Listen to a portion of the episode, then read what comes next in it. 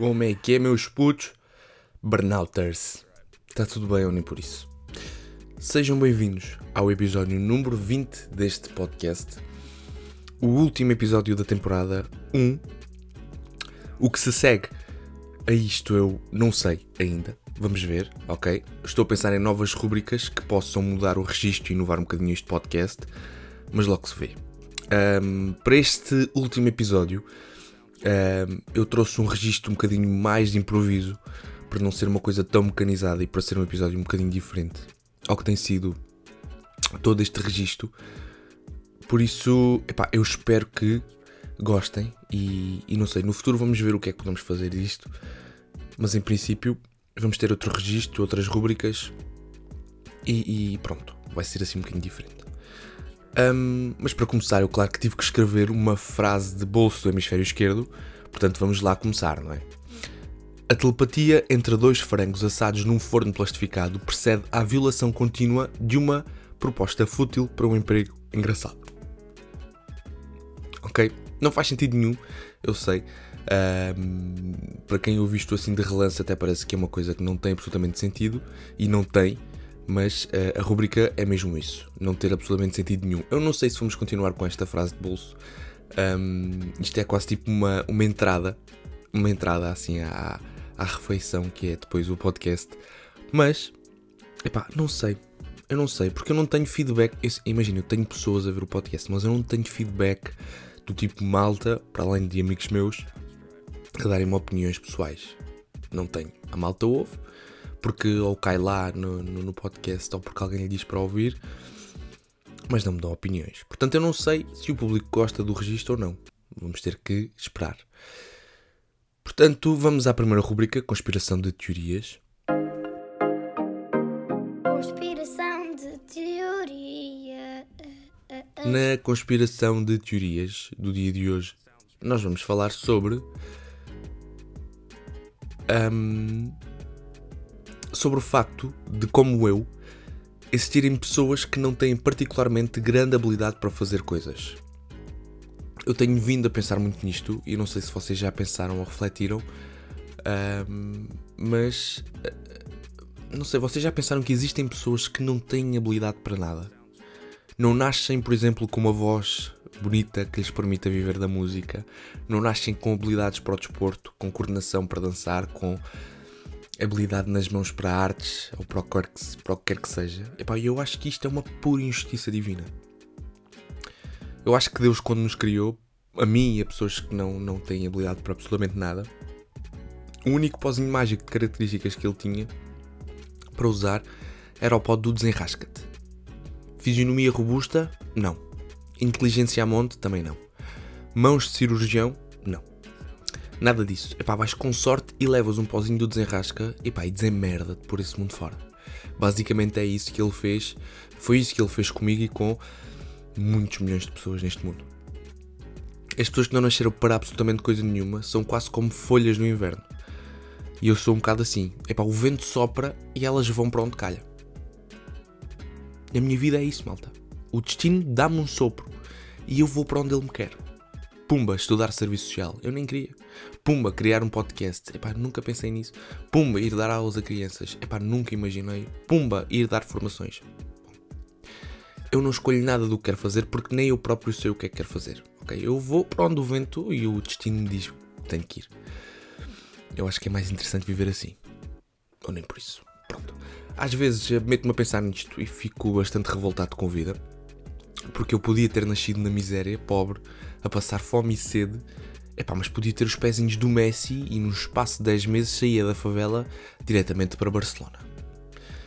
Uh, mas eu nem pedia tanto. Deus podia apenas dar-me nem que fosse uma voz bonita ou habilidade para cantar. Ou desenhar, ou pintar, ou dançar, ou o que quer que fosse. Sabem o que é que eu acho? Eu acho que faz falta na vida um GPS daqueles que te dissesse, um, não daqueles que temos nos carros que indicam os caminhos, mas um que nos indicasse o que fazer da vida. Sei lá, por exemplo, tu ligavas o aparelho, metias a tua impressão digital e aquilo dizia: vai cavar batatas, não sabes fazer absolutamente mais nada. Epá, e pronto, um gajo ia cavar batatas. Por um lado tinha, era um choque emocional, porque percebemos que não sabíamos fazer mais nada. Mas ao mesmo tempo desistíamos de tentar encontrar a coisa indicada para nós.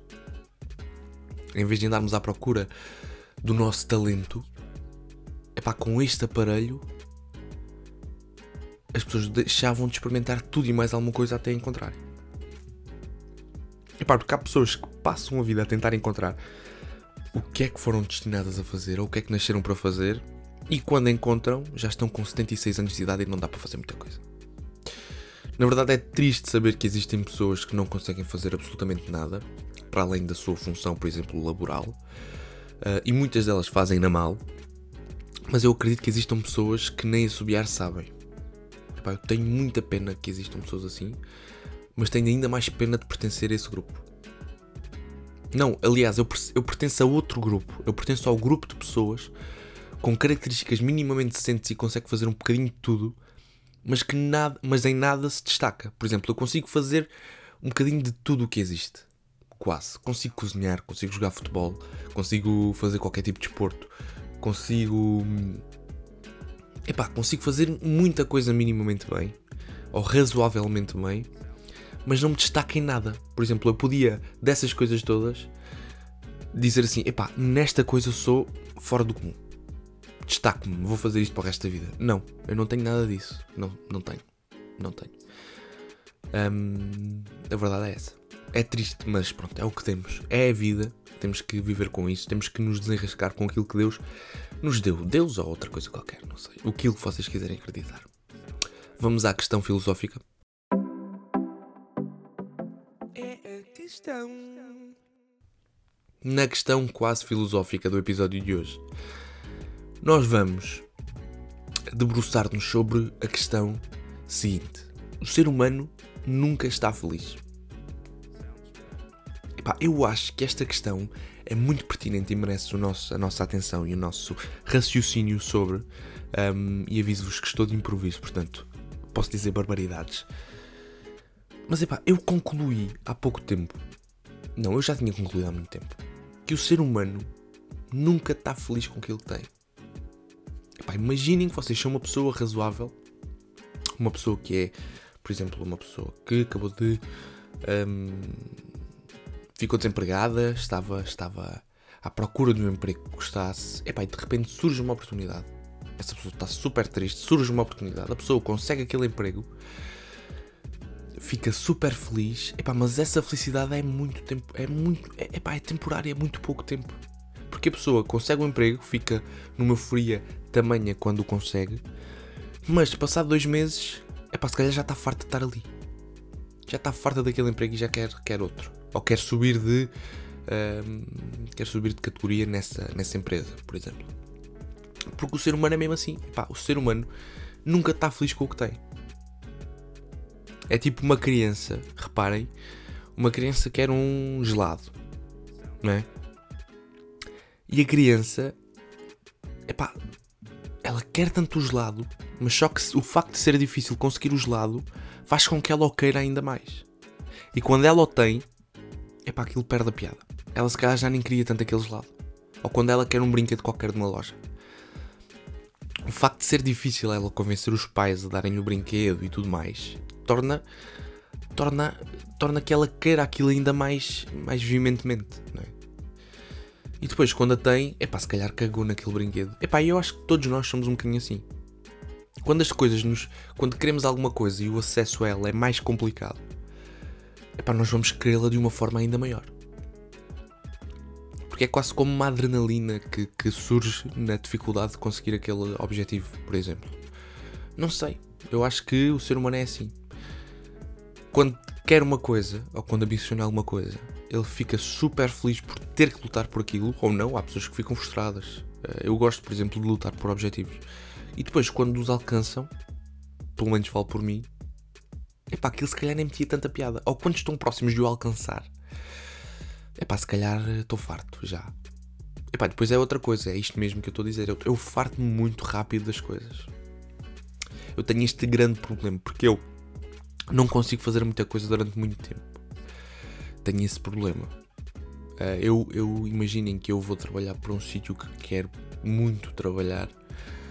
Epá, acho que vou lá estar 3 meses ou se calhar 2 semanas e já vou estar a pensar, poça, que maçada.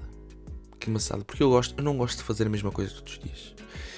Eu gosto de alternar a minha rotina, gosto de ter dias diferentes ao, ao anterior. É claro que todos os dias são diferentes, mas há dias que são muito parecidos uns com os outros. E isso a mim aborrece-me, porque eu gosto de fazer coisas diferentes. E depois lá está, eu não. Eu, epá, síndrome de burnout tira-me motivação para fazer muita coisa. Eu não consigo fazer muita coisa porque eu não tenho vontade de fazer. Eu quero fazer, epá, mas não me apetece. Percebem? Um, e do querer ao fazer vai uma distância muito grande. Mas pronto. Mas, epá, reflitam sobre isto, porque o, ser humano nunca está feliz em lado nenhum. Onde quer que esteja, nós olhamos assim, epá, deixa-me lá pensar um gajo que está muito feliz, só de certeza que está muito feliz e muito bem na vida. Epá, vamos... Olha, o João Diddley, o ator. Epá, a gente pensa, o João Diddley deve ser uma pessoa muito feliz nesta vida. Epá, se calhar, se ele for contar-vos o que é que lhe aconteceu em vida, epá, vocês vão pensar, fogo, que merda de vida. Epá, não sei, porque nós nunca estamos contentes, nós achamos sempre que o outro está melhor. Epá, eu não, eu não sou assim, ok? Mas eu acredito que haja muita pessoa que acredita que o outro está melhor. Sempre muito melhor. Epá, ele tem, eu tenho um, Eu tenho um Renault Clio, aquele gajo tem um, um Mercedes. Epá, mas aquele gajo chega à casa se calhar e está sozinho. Numa mansão. E tu se calhar chegas a casa e estás com a tua família, por exemplo. Não sei, malta. A felicidade é um bocado. é relativa, não é? Isso toda a gente sabe. Mas não sei. O ser humano nunca está feliz, onde quer que esteja. Pode estar feliz durante algum tempo, mas certamente vais-te aborrecer, porque o ser humano necessita de mudar e de mudança e de agitação constante. Pelo menos eu. Não sei quanto a vocês. Bom, vamos passar à próxima rubrica. Life. Na, no Insólita Life de hoje, uh, eu vou contar-vos uma história mais uma vez refiro que estou de improviso, portanto, não, as coisas não vão sair tão bem como saem normalmente. Porque eu escrevo guiões e hoje não escrevi.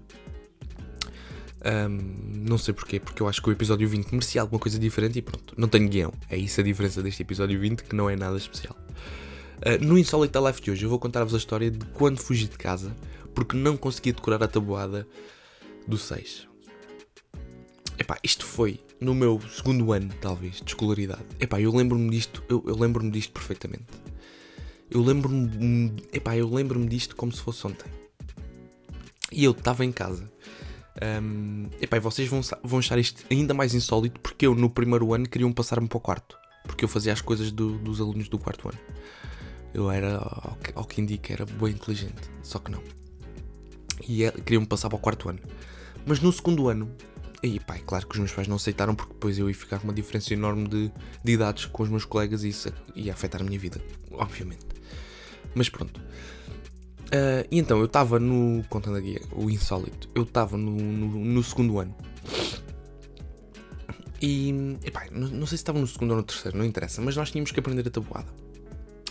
Tínhamos aqueles livros do ratinho, não sei se vocês se lembram um, que eu também não lembro do nome, mas eram aqueles livros do ratinho que aquilo era bem engraçado. Aquilo tinha lá as tabuadas todas e explicava isso aqui. E então eu tinha que decorar a tabuada. Epá, e eu sabia a tabuada toda, mas eu, a tabuada do 6, não sei porquê, eu meti na cabeça, eu confundia a tabuada do 6. E então eu não sei porquê, mas eu meti na cabeça que a tabuada do 6 era a tabuada do 7 ou do 8, eu já não lembro, mas eu, eu a tabuada do 6 eu confundia. Sabia todas, Epá, não sei, meti aquilo na cabeça. Epá, e quando chegámos aí, e depois a nossa professora era muito, era muito fixe, mas era muito rígida. E ela, cada vez que nós errássemos a tabuada, todos os dias era uma, uma um número novo, de 1 ao 10. Na segunda-feira a tabuada do 1, na, terceira, na terça-feira a tabuada do 2, etc. Epá, e quando chegou à tabuada do. Ah, e ela, quando nós errássemos a tabuada, não tínhamos intervalo. Ficávamos lá dentro. Reparem na pressão que uma criança sente. E então eu fui para casa, no dia, no dia a seguir era a tabuada do 6. Eu fui para casa. E estava a tentar decorar a tabuada no 6, do 6. Epá, estava no meu quarto com o aquece, sentado num puff com o aquecedor nas pernas, com o livro dos ratinhos a tentar decorá-la. Epá, eu não conseguia decorar aquilo nem por nada. Não conseguia. E de repente dá-me na cabeça. Vocês estão a ver aquelas aqueles dramas infantis que uma criança pensa que o mundo vai acabar porque não consegue um, fazer o trabalho de casa. epá, e fica super dramático, que vai morrer porque a professora lhe vai dar um tiro, porque ela. Estão a ver? Epá, eu fiz um drama desses. E eu recusei-me a ficar sem intervalo, por não saber a tabuada do 6. Então o que é que eu fiz? Eu abri a janela do meu quarto, eu vivia no Restão, vivo no Restão, eu abri a janela do meu quarto e fui lá para fora, saltei, fugi de casa. Fugi de casa, estava super revoltado, não consegui decorar a tabuada, já estava a puxar os cabelos a mim próprio, estão a ver quase a dar cabeçadas na parede, a beliscar-me. Estão a ver quando uma criança se sacrifica a ela própria e começa a dar beliscões a ela, a ela própria. E pá, estava nesse estado de revolta. E então eu saí de casa, peguei na, na peguei numa mochila, acho que meti lá umas bolachas. Como quem diz, pá, preciso sobreviver na rua. Meti lá umas bolachas. e pá, e fui-me embora saí por aquela porta fora e, pá, não sei onde é que fui. Não sei, eu só sei que andei tipo 200 metros. Dei assim uma volta ao quarteirão ali da minha, do meu bairro. E quando estou a vir para casa, o meu pai está na varanda a ver se me encontra. À minha procura. E eu, eia pá, estou lixado. Estou a voltar para casa e ele está na varanda a ver-me, a chegar. Eu não me recordo o que é que aconteceu depois disso. Eu não sei se, nós, se ele se chateou. E eu, eu, eu, Peço desculpa. Eu nem me lembro o que é que ele me pediu. O que é que eu lhe disse uh, que tinha. Que tinha onde, onde é que eu lhe disse que tinha ido. Mas eu não me lembro o que aconteceu depois disso. Sei que fugi de casa porque não consegui decorar a tabuada do 6. No outro dia fui para a escola e fiquei sem intervalo porque não decorei a tabuada. Pronto, foi isso. Foi este o Insólito da Live, portanto vamos à próxima rubrica sem noção. Na rubrica Gente Sem Noção do dia de hoje, um, epá, nós vamos falar sobre pessoas que tratam os pais por você. Eu acho isto uma, um atentado à nossa sociedade. Porque até que ponto é que isto não, epá, não formaliza as relações, as relações familiares? Epá, a relação familiar é uma relação para ser descontraída, para não ter formalidades, para não ter. Um, epá, as pessoas. Uma pessoa quando está com a família sente-se à vontade. Epá, não tem que estar ali você. Passe-me o pão, mãe. Pode-me passar o pão, mãe. Você está boa? Epá, não. Não faz sentido.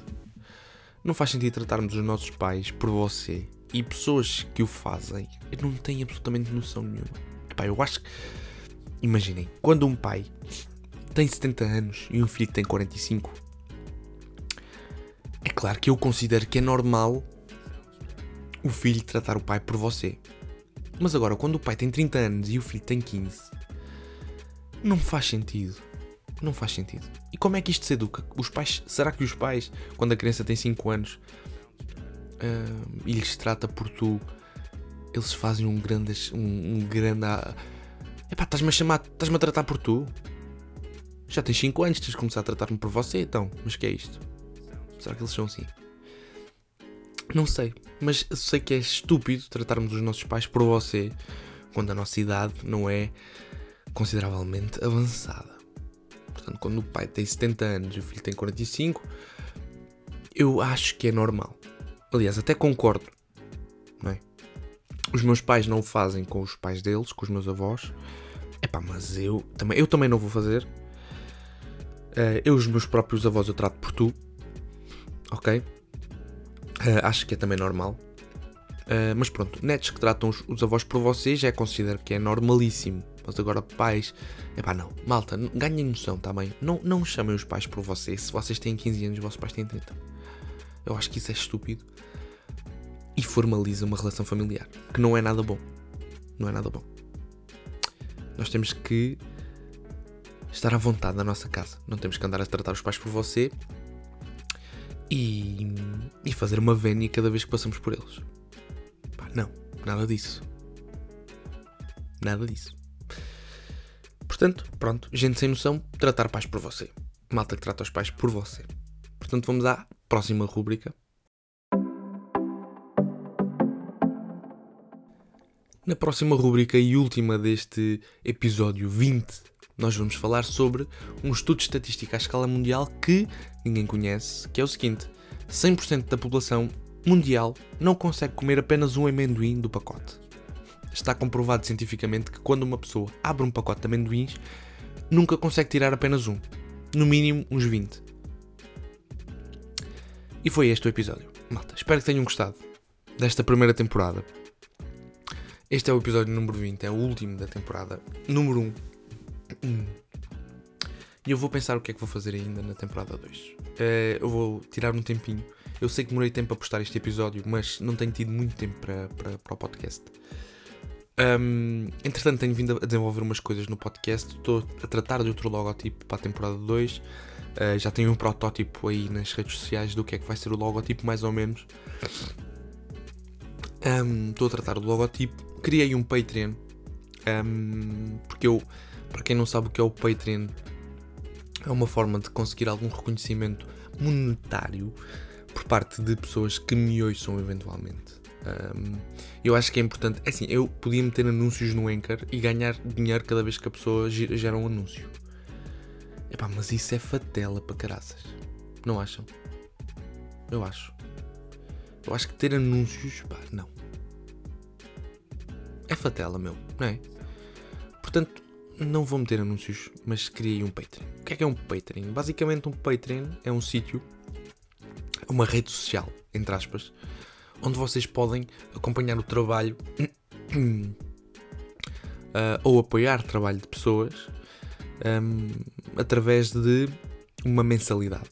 Mas só que têm vantagens. Por exemplo, no meu, no meu Patreon, deixem-me só aqui abrir, porque eu não estou a encontrar no meu Patreon nós vamos ter algumas modalidades uh, super, super baratas, ok? Não é nada. Não é nada do outro mundo. Não, não vos vou cobrar 20 mil euros por mês. Não. Mas uh, basicamente é uma. É uma forma de reconhecimento por parte das pessoas que acompanham ou que vão acompanhar eventualmente o meu trabalho. E portanto, existem aqui modalidades, que são duas neste caso, um, onde é que está a porcaria das modalidades que eu não estou a encontrar?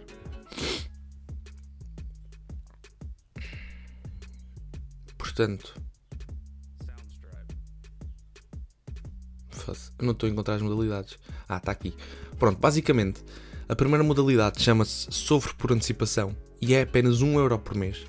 Ok? Hum, basicamente, no que não, vou ganhar quase nada porque um, epá, existem taxas, acho eu, e depois o dinheiro acaba por ser, por ser um bocado cortado. E, basicamente, esta, esta modalidade, sofre por antecipação, é apenas um euro e vocês vão ter acesso a várias coisas, ok? Um, vão ter acesso antecipado aos conteúdos dos episódios, portanto, dias antes ao episódio ser lançado, vocês vão saber do que é que trata, quais são as rúbricas e os títulos das rúbricas e do que é que vamos falar. Portanto, vão ter um, basicamente um spoiler, entre aspas, um resumo daquilo que vai ser o episódio. Uh, vão ter acesso aos textos de todos os episódios ok, que forem lançados. Um, por exemplo, o episódio 20 este não teve guião, uh, portanto não tem texto. Mas a maioria dos episódios vai ter texto, portanto vocês vão ter acesso ao texto dos episódios.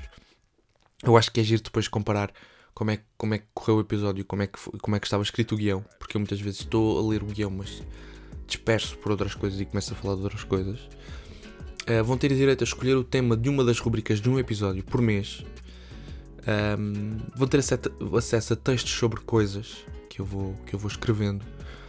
Epá, e vão conhecer a minha vida de uma forma mais interessante. Basicamente, eu vou partilhar coisas da minha vida pessoal que vão acontecendo, um, coisa que eu não faço nas redes sociais, e vou fazer aqui.